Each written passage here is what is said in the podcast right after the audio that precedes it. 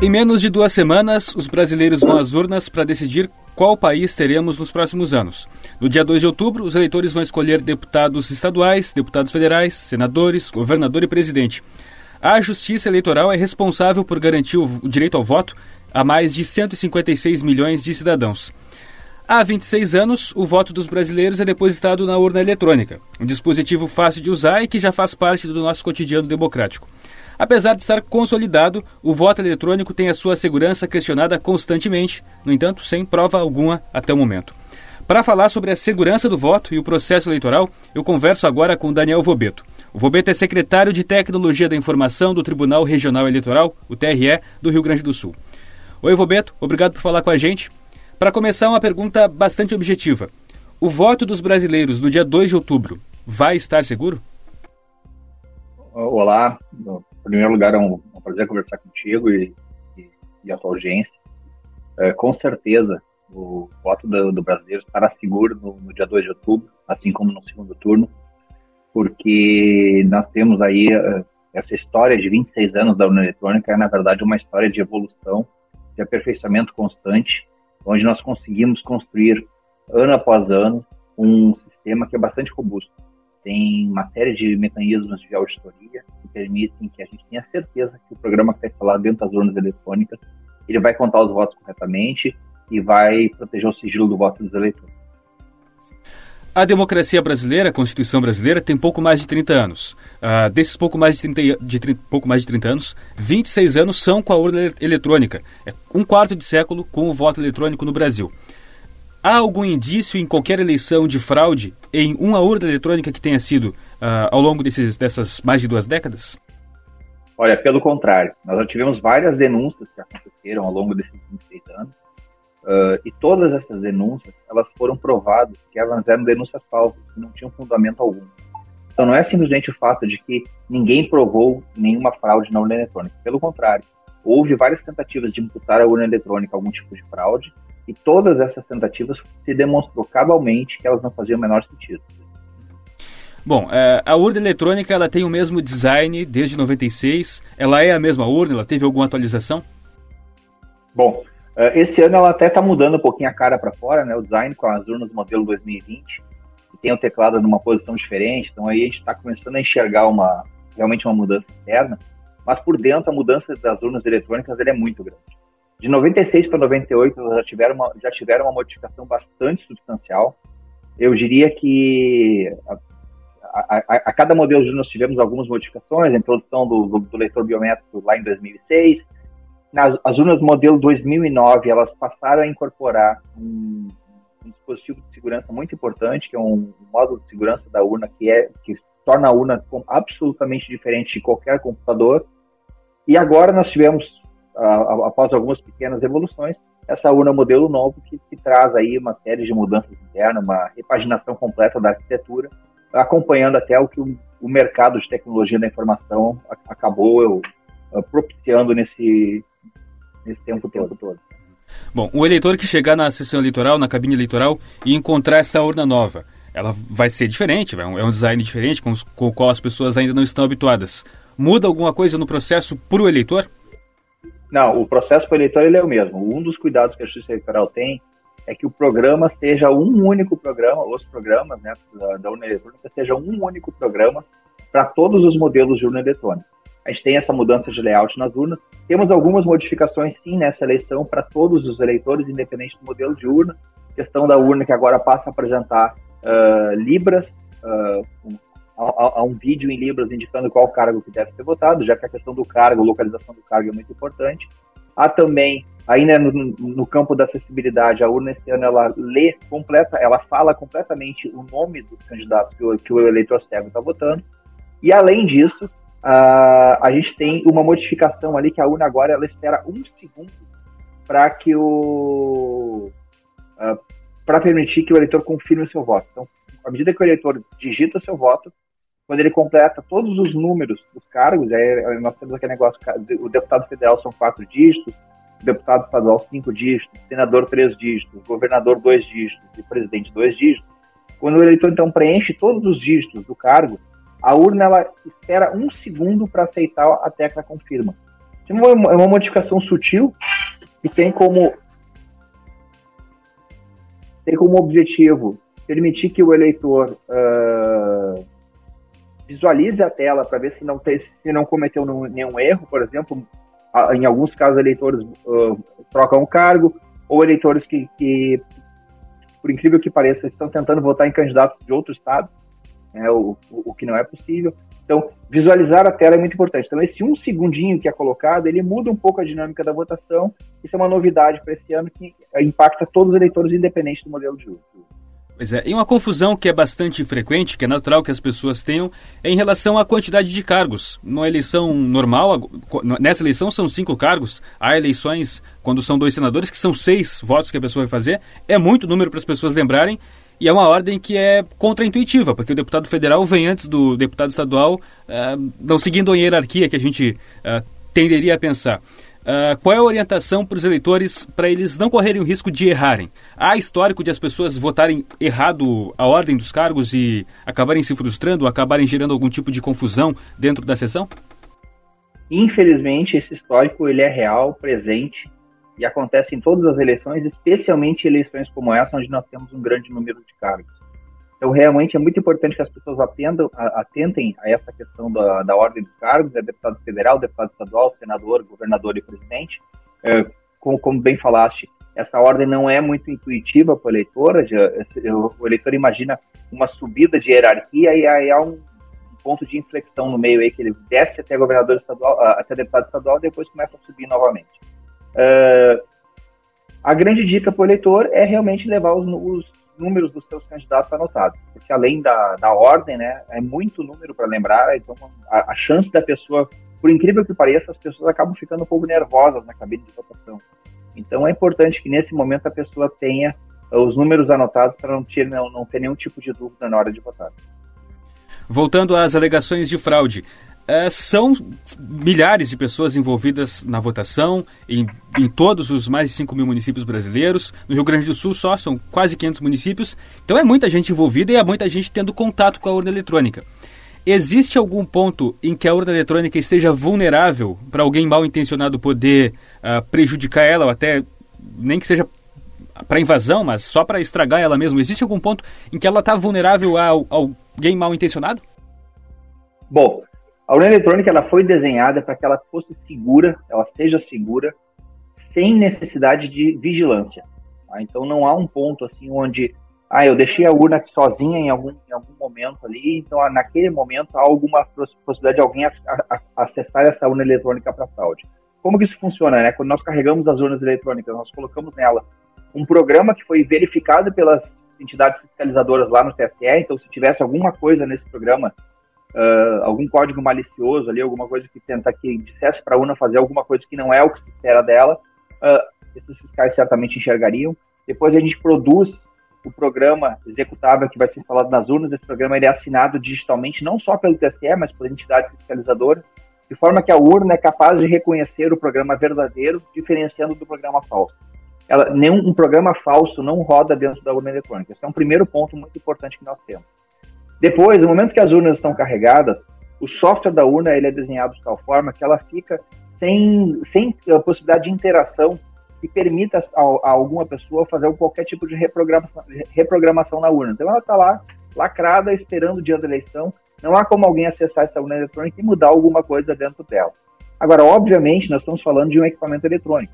É um equipamento eletrônico, físico, alguma coisa ali de, de plástico, e se alguém uh, atacar fisicamente o equipamento, ela infelizmente ela não tem resistência para isso. Nós já tivemos algumas situações em outras eleições onde houve ataque físico à urna, já teve gente até que infelizmente teve a má ideia de botar fogo na urna. É, obviamente a pessoa uh, res respondeu com processo criminal, uh, mas eu, eu, eu, devo dizer que mesmo nessa situação foi possível recuperar os dados da urna. Que a urna ela grava todos os dados ela grava em num sistema de redundância de forma que se há algum dano ao equipamento, a gente consegue prosseguir com a votação numa urna de reserva sem perda de dados. Então, mesmo quando jogaram fogo na urna, foi possível recuperar os dados e prosseguir a votação normalmente numa urna de reserva. Então, embora ela não seja imune a esse tipo de ataque, né, a gente tem, uh, nós temos pelo histórico aí de que os dados eles acabam normalmente sobrevivendo até esse tipo de situação absurda e esperamos que não aconteça nessa, nessas próximas eleições. Bom, no momento em que a sessão eleitoral é encerrada, às 5 da tarde, os mesários e os fiscais que estão na sessão eleitoral uh, imprimem ali o, o, o, relatório da urna eletrônica, que fica fixado na porta, com o número, com a votação de cada candidato, de cada cargo, uh, fica ali físico para qualquer pessoa, qualquer cidadão ir até ali e checar uh, o número de votos. Então, a urna eletrônica é levada até o cartório eleitoral, certo? E ali a mídia física acaba sendo enviada para o sistema do TSE em Brasília pela internet. Nesse envio pela internet, uh, essa rede é segura? Já existe algum indício de alguma tentativa de fraude nesse meio do caminho? Bom, uh, nós temos que ver que antes mesmo de chegar ao ponto de transmissão, uh, esse arquivo está gravado num pendrive ele ele está ali eventualmente exposto a, uma, a tentativas de ataque local ali. Então, alguém poderia uh, ter a, ter a má ideia de tentar alterar o arquivo ali no seu próprio computador, buscando votos de candidato, alguma coisa assim. Uh, nem isso acontece, tampouco uh, problemas do, do, durante a transmissão, até porque quando nós transmitimos pela internet, e, e, e há situações sim que nós usamos a internet para transmissão, nós temos, nós, nós, temos criamos canais seguros para essa, essa, transmissão usando a tecnologia de, de VPN, né? Que são as redes privadas virtuais, onde a gente cria um canal e somente as máquinas da ponta nossa conseguem enxergar o dado que está trafegando, eh, impedindo que qualquer agente no meio do caminho pudesse identificar. Mas a verdade que nós temos é que os arquivos que saem da urna eletrônica, eles têm uma assinatura digital muito robusta. Tem um sistema de um esquema de assinatura digital onde cada urna eletrônica possui a sua chave própria de assinatura, uh, de forma que quando chegam os dados no TSE, ah, essa, essa assinatura é verificada. Então, qualquer tipo de tentativa de alteração do, do arquivo gera um, uma exclusão automática do arquivo. Nós já tivemos situações, e, é, e é, é, relativamente comum nas eleições, de arquivos transmitidos que chegam até, a, a, até o servidor de, que, que vai recebê-los, e esse, esse servidor rejeita os arquivos por falha de assinatura. Normalmente isso acontece por conta de erro de transmissão mesmo. Né? A gente não consegue sequer diferenciar uma tentativa de ataque de um erro de transmissão. Para nós, é, é, tratado como um erro de transmissão, nós pegamos depois novamente um arquivo e transmitimos um. Uh, se o arquivo que está na mídia está sempre dando erro, a gente vai na urna e extrai novamente o arquivo, ou se transmite diretamente o arquivo da mídia de novo, aí mais no caso de erro de transmissão. Então, eu, eu garanto que esse canal ele é absolutamente seguro e não tem nenhum risco, e jamais tivemos alguma situação de algum dado que chegou efetivamente na outra ponta modificado. Bom, uma vez com os resultados consolidados, na segunda-feira, dia 3 de outubro, as pessoas felizes comemorando ou, ou sofrendo a derrota, uh, é possível auditar esse resultado depois de ele já estar consolidado? É possível uh, avaliar cada voto, avaliar cada urna eletrônica e ver se eles realmente correspondem ao que o eleitor depositou? Bom, nós temos duas partes aí, tá?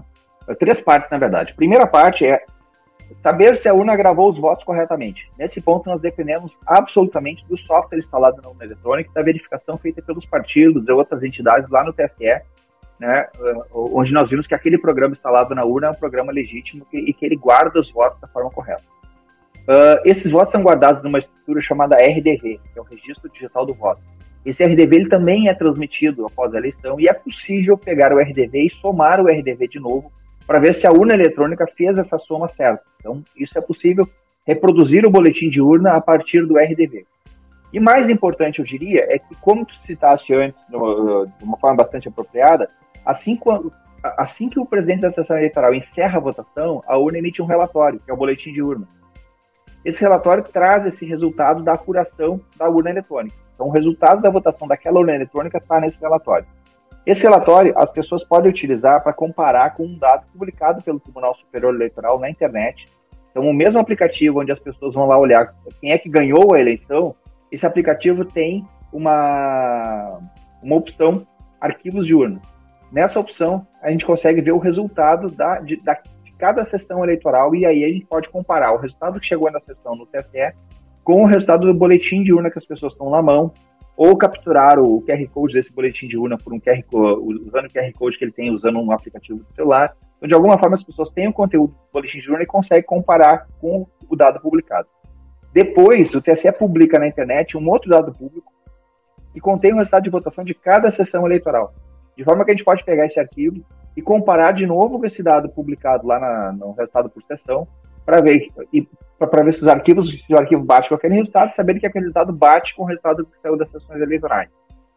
Verificado que esse arquivo bate, a gente pode somar o dado desse arquivo para comparar se o resultado da totalização final feito pelo Tribunal Superior Eleitoral bate com o resultado, então, da soma dos boletins de urna das sessões. Então, dessa forma, uma forma uh, parece complicada, porque a gente, a gente fala que sem uma esquematização gráfica, né? Mas é, com três ou quatro passos bastante simples, eu diria, é possível verificar lá do boletim de urna que sai da sessão eleitoral, considerando uma, um trabalho amostral em conjunto por milhares de eleitores, até um trabalho individual que alguém pode fazer usando dados públicos do TSE, a gente consegue comparar tudo e saber que o resultado publicado no final, ele corresponde sim à verdade do, da eleição. Então, na prática, qualquer cidadão com boa vontade e bastante tempo, né? Porque se for contar cada urna, pode ir na sessão eleitoral, tirar uma foto do boletim impresso e comparar com o que foi computado pela Justiça Eleitoral. É isso? Mais ou menos, ele não precisa nem de tanto tempo, porque na verdade o, o cidadão esse ele não precisa ele ir em todas as sessões eleitorais verificar esses boletins. Uh, se nós entendemos que um bom percentual das sessões eleitorais serão verificadas pelos eleitores dessas sessões eleitorais, eu não preciso me preocupar muito em, em, validar o dado publicado na internet pelo TSE, porque as pessoas estão fazendo isso se ninguém reclamou, é porque o dado é verdadeiro. E aí, sentado numa cadeira, em questão de duas horas de trabalho, é possível desenvolver um programinha aí que, que varra os arquivos e, e, e valide o resultado. Em 2018, o sistema da Justiça Eleitoral sofreu tentativas de ataques. Há um relatório da Polícia Federal a respeito disso. Uh, o que é fato e o que é fake a respeito desse acontecimento? Uh, ele chegou até que nível de avanço? Ele é realmente um ataque com o qual a gente deve se preocupar? Ou ele foi só uma tentativa que qualquer pessoa poderia ter feito e não resultou em nada?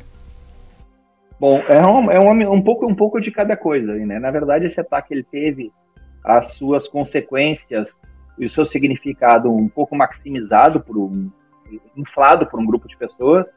Né? Uh, obviamente nós tivemos uh, sim um ataque cibernético bem sucedido a uma instituição pública, o que é um fato grave. Então uh, um atacante conseguiu entrar na rede da Justiça Eleitoral, conseguiu navegar dentro dessa rede, explorar, explorar dados dentro dessa rede. Algumas pessoas fazem menção de que ficaram oito, vários meses dentro da rede. Isso é muito comum um atacante invadir uma rede e, a, e os administradores da rede só perceberem esse ataque depois de muito tempo, porque os ataques são, costumam ser silenciosos. Uh, mas esse atacante ele teve acesso à rede, ele conseguiu acessar alguma informação de banco de dados, dados nada, nada relevantes, e eles conseguiram acessar uma base de dados, uma estrutura dentro da Justiça Eleitoral, onde são realizados testes do sistema. Essa estrutura tinha, obviamente, cópia de programas de código programação uh, um, um, código restrito, tinha esse código, a cópia desse código restrito, que não deveria ter sido vazado, uh, mas era somente a cópia do dado. É, esse atacante não tinha nenhum acesso para alterar os programas que, uh, que ele acessou. E, e mesmo se, se, ele, se ele alterasse esses programas, isso seria evidenciado pelo sistema de controle de versões que existe, a equipe acabaria percebendo, e dependendo do tipo de alteração que ele fizesse, quando fosse feita a verificação pelas entidades fiscalizadoras, identificariam que houve algum tipo de modificação do código que altera o comportamento do, de algum sistema da Justiça Eleitoral de uma forma indevida. Então, uh, eu diria que esse atacante, ele sim teve sucesso ao ataque da rede da Justiça Eleitoral, mas ele esteve muito, mas muito longe mesmo de qualquer tipo de ação que pudesse modificar o comportamento de qualquer dos sistemas eleitorais da Justiça Eleitoral. Tá? Então não, não houve a menor possibilidade, por esse modelo de ataque, não há a menor possibilidade dele alterar o comportamento de um programa interno, ou muito menos a urna eletrônica, uh, por meio do ataque que foi feito. Nas últimas eleições, em 2020, o resultado acabou saindo bastante atrasado. Houve lentidão nos sistemas de todo o Brasil. Então, mesmo nas prefeituras menores, ah, quando todo mundo já sabia o resultado, porque as pessoas compararam o boletim de urna, ah, não se sabia o resultado consolidado, não se sabia o resultado pela Justiça Eleitoral por causa desse atraso. Como foi esse atraso e corre algum risco de esse atraso acontecer de novo? Bom, ali foi um misto de novidade com algumas situações bem peculiares de 2020 em razão da pandemia, né? Uh, o Tribunal Superior Eleitoral tinha tomado já uma decisão de centralizar a totalização toda no equipamento lá dentro do TSE, uma questão de segurança, inclusive, e, e custo, porque manter 27 estruturas de totalização ao longo do país tem um custo de licenciamento de gestão muito alto. Então, se fez esse processo, esse processo de centralização, tomou cuidado de fazer vários testes de desempenho, eles foram feitos sim, mas por uma questão de um atraso que nós tivemos na entrega do equipamento que seria utilizado na eleição, e aí entra a pandemia, o, o, o elemento pandemia, que acabou atrasando praticamente todas as entregas de TI no mundo, uh, isso acabou atrasando um pouquinho, não foi possível aí testar adequadamente esse, esse equipamento que, embora mais robusto, precisava também de alguns ajustes. Uh, a, totalização, a totalização de uma eleição ela tem como característica um número muito grande de dados que chega ao mesmo tempo. Isso modifica o comportamento de um banco de dados de forma que ele começa trabalhando bem, quando começa a entrar muitos dados, ele, ele se perde, literalmente se perde na hora de buscar os dados e acaba travando. E por fato, uh, pelo fato de ser um, uma novidade bastante grande para o Justiça Eleitoral, esse sistema travou e o pessoal demorou um pouquinho ainda para identificar qual que era a causa desse travamento, uh, de forma que nos gerou ali algo em torno de uma hora, uma hora e meia, sei lá, de, de travamento mesmo, onde nós não tínhamos nada uh, de informação nova disponível, sistema parado e o pessoal tentando resolver o problema do sistema. Para 2022, nós fizemos, repetimos e ampliamos a carga de testes feitos no sistema, agora já com a estrutura que nós vamos utilizar na eleição. Tivemos a oportunidade de aprender muito sobre o comportamento dessa nova estrutura, uh, de forma que nós temos agora uma convicção de que nós não teremos o mesmo tipo de problema que nós tivemos na eleição de 2020. Né? Então foi um problema operacional mesmo que nós tivemos e tinha muito a ver com essa questão da novidade, mas agora para as eleições de 22 nós temos certeza que não vai ter esse problema. Que bom. Uh, além disso, uma mudança bastante importante que aconteceu nesse ano é não vai haver diferença de fuso horários. Uh, antes a gente tinha que esperar algumas horas até poder ter, inclusive, as pesquisas uh, de boca de urna por causa dos estados que terminavam de votar às seis, sete da noite. tendo isso em mente, tendo isso que não haja atraso como houve em 2020, em qual horário nós saberemos o resultado das eleições de 2022, especialmente do primeiro turno? Bom, uh, essa, é, essa questão da unificação dos fusos horários, ela traz alguma questão aí de que a gente pode, teoricamente, começar a entregar resultado mais cedo, mas também ela nos tira uma possibilidade que nós tínhamos antes de escalonamento, né? onde nós tínhamos uma parte do país já sendo processado, enquanto outra parte estava votando ainda, uh, o que facilitava um pouco aí o, o, o trabalho de processamento geral da, da eleição, e agora. Pode gerar um atraso também, que pode gerar uma. Exatamente. Então acavala tudo no início, no mesmo momento, né, quando a gente tem momentos de pico. E nessa eleição a gente está tendo bastante cuidado adicional com a, com a questão da segurança e também com a questão da transparência. Uh, nas eleições anteriores, alguns dos tipos de arquivo, como o boletim de urna, o RDV e, e a própria essa informação de votação por sessão, só eram disponibilizadas depois da eleição, dois, três dias depois da eleição. Esse ano será disponibilizado em tempo real. Então, chegou o boletim de urna, a gente vai disponibilizar esse dado na internet. Isso, obviamente, gera algum tipo de atraso. Então, se aqui no Rio Grande do Sul a gente pensava na eleição passada em encerrar por, por, por em torno de, de 21 e 30, alguma coisa assim, nós estamos nessa eleição calculando assim como um tempo um tempo alvo inicial 22 horas como sendo o nosso alvo para encerramento do, da totalização do Rio Grande do Sul Salvo, obviamente, alguma sessãozinha aí, que é alguma coisa de um carro estragado, alguma coisa assim, que, que possa demorar um pouco mais. Né? Mas em torno de 22 horas é o nosso, é o nosso, é o nosso alvo. Se o sistema se, e, e as, as, questões logísticas da, das zonas eleitorais permitirem, a gente consegue antecipar um pouco. Mas se nós acabarmos 22 horas, estamos felizes da vida.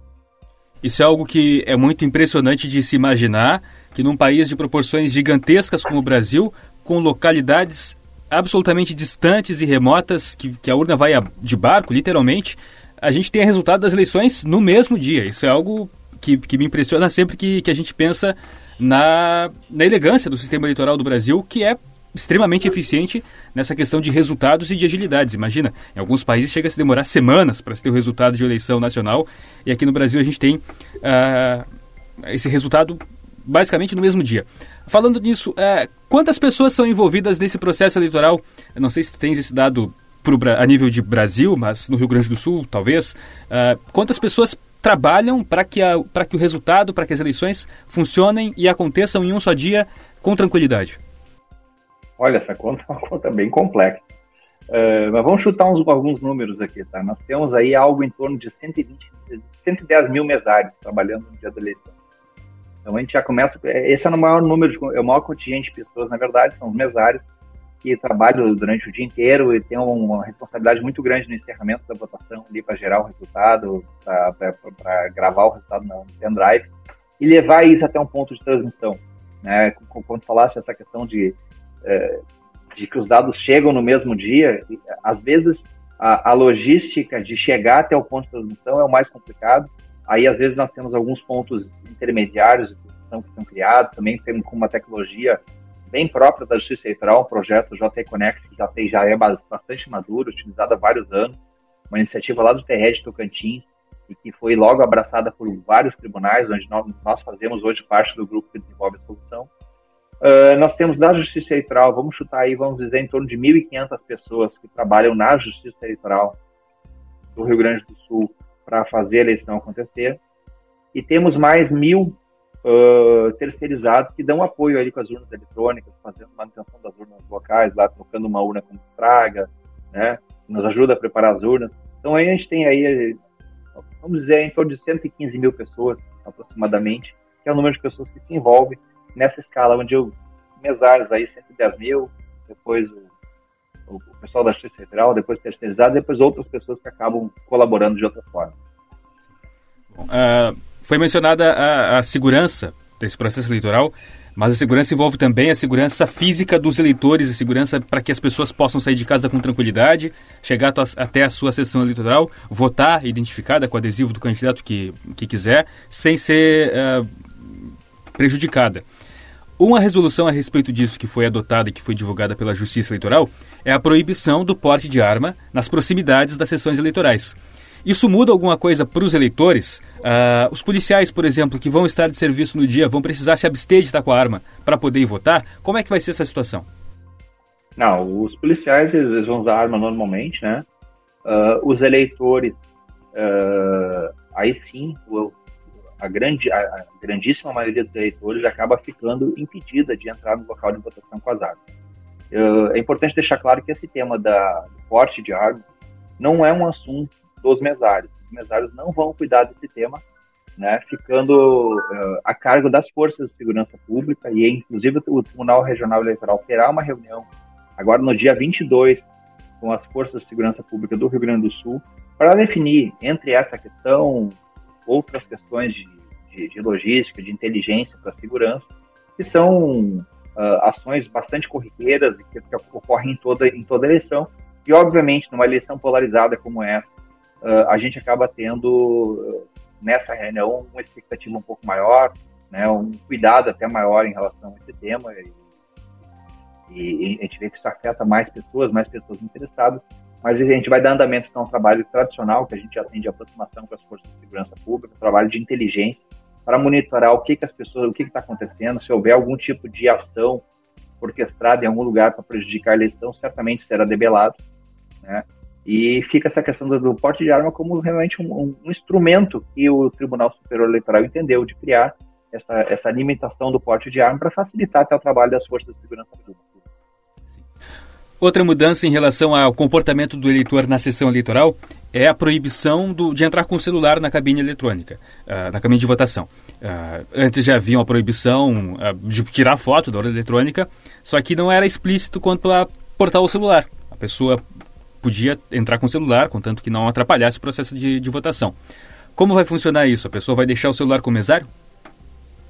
É, na verdade, a gente tem desde 2009, né, a lei do 9.504, seu artigo 91A, parágrafo único, fala lá que fica vedado portar aparelhos de telefonia celular, máquinas fotográficas e filmadoras dentro da cabine de votação. Então já era proibido uh, portar. Uh, se, entendi, se entendeu nas eleições passadas e deixar o celular guardado não significava portar, né? Então, era suficiente deixar guardado o celular. Esse ano o, o TSE entendeu, entendeu por bem ampliar um pouco essa restrição, de forma que a pessoa não possa entrar na cabine com o celular mesmo que guardado. Então, realmente a gente tem essa pequena novidade que modifica um pouquinho o comportamento do eleitor em relação a essa norma que já existia.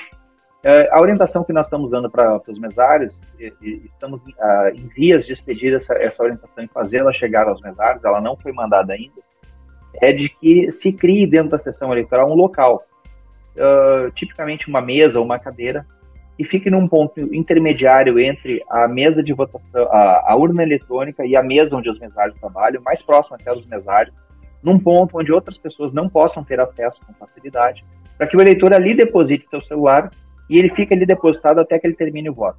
Então ele não vai ficar de posse especificamente do presidente mesmo, o presidente da mesa não deve tocar no celular da pessoa, a pessoa coloca ali sobre uma mesa sobre a cadeira, dependendo do, do mobiliário disponível no local, e aí a pessoa vota e fica ele ali exposto numa posição que o, o próprio eleitor possa ter algum, ou, ou, manter ainda uma vigilância sobre o equipamento para evitar, uh, inclusive, o furto.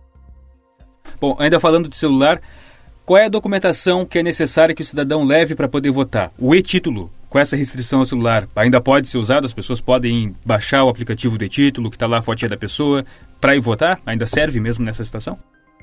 Sem dúvida. A pessoa tem que ter um documento com foto e o e-título com foto, ele cumpre esse papel de documento com foto. Importante que a pessoa não pode entrar na cabine de votação com o celular. Então, a, a, o primeiro passo da, do eleitor na sessão eleitoral é se identificar perante os mesários. Nessa, nessa fase, essa primeira fase, o e-título é muito bem-vindo. A pessoa pode usar o e-título, mostrar o e-título para o mesário. E aí, quando vai começar a habilitação dele na urna eletrônica, aí sim o presidente da mesa pede que ele deposite o celular na, no, no, ponto indicado. Colocando o celular ali, o presidente procede à habilitação do eleitor, libera a urna para o eleitor votar e depois ele pega novamente o celular. Claro.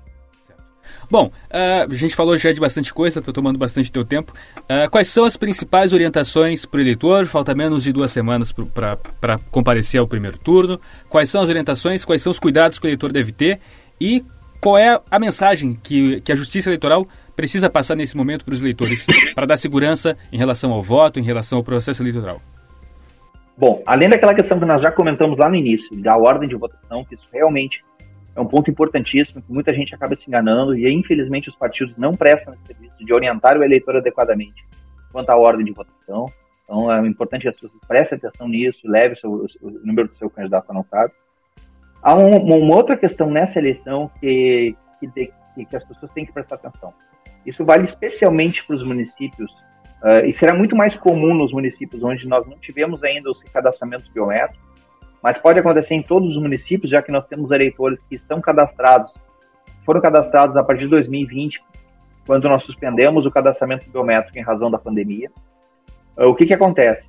Os eleitores que não têm biometria cadastrada junto à Justiça Eleitoral, mas têm carteira de motorista, há uma grande possibilidade desses eleitores terem tido a sua foto e, a sua, e as suas digitais importadas do Denatran, Departamento Nacional de Trânsito, que por meio de, de uma integração dos sistemas dos DETRANS tem acesso a essa informação e repassou à Justiça Eleitoral essa informação. Então, pode acontecer do eleitor que não tenha feito ainda a biometria na Justiça Eleitoral, quando chegar na sessão eleitoral, a urna vai pedir para esse eleitor confirmar a sua biometria como se ele tivesse biometria cadastrada.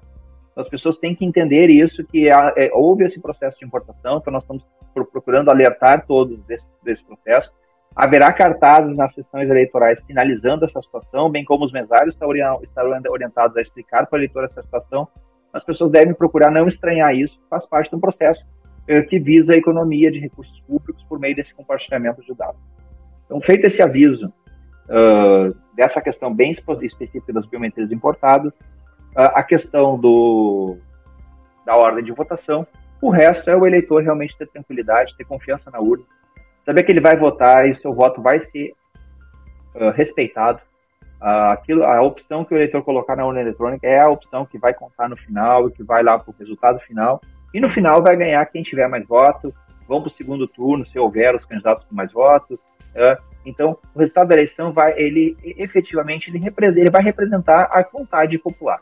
não há nenhum tipo de possibilidade de fraude ou de, de modificação do resultado por conta pela participação de qualquer pessoa na Justiça Eleitoral, em qualquer que seja o grau hierárquico dessa pessoa.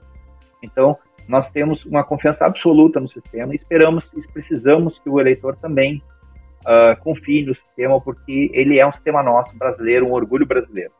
Certo. Muito obrigado, Daniel. Obrigado pelas orientações. Foi uma entrevista bastante esclarecedora. Uma boa, umas boas duas semanas de trabalho. Imagino que vão ser bastante corrida para vocês aí no TRA. Muito obrigado, Daniel Vobeto, secretário de Tecnologia da Informação do Tribunal Regional Eleitoral do Rio Grande do Sul.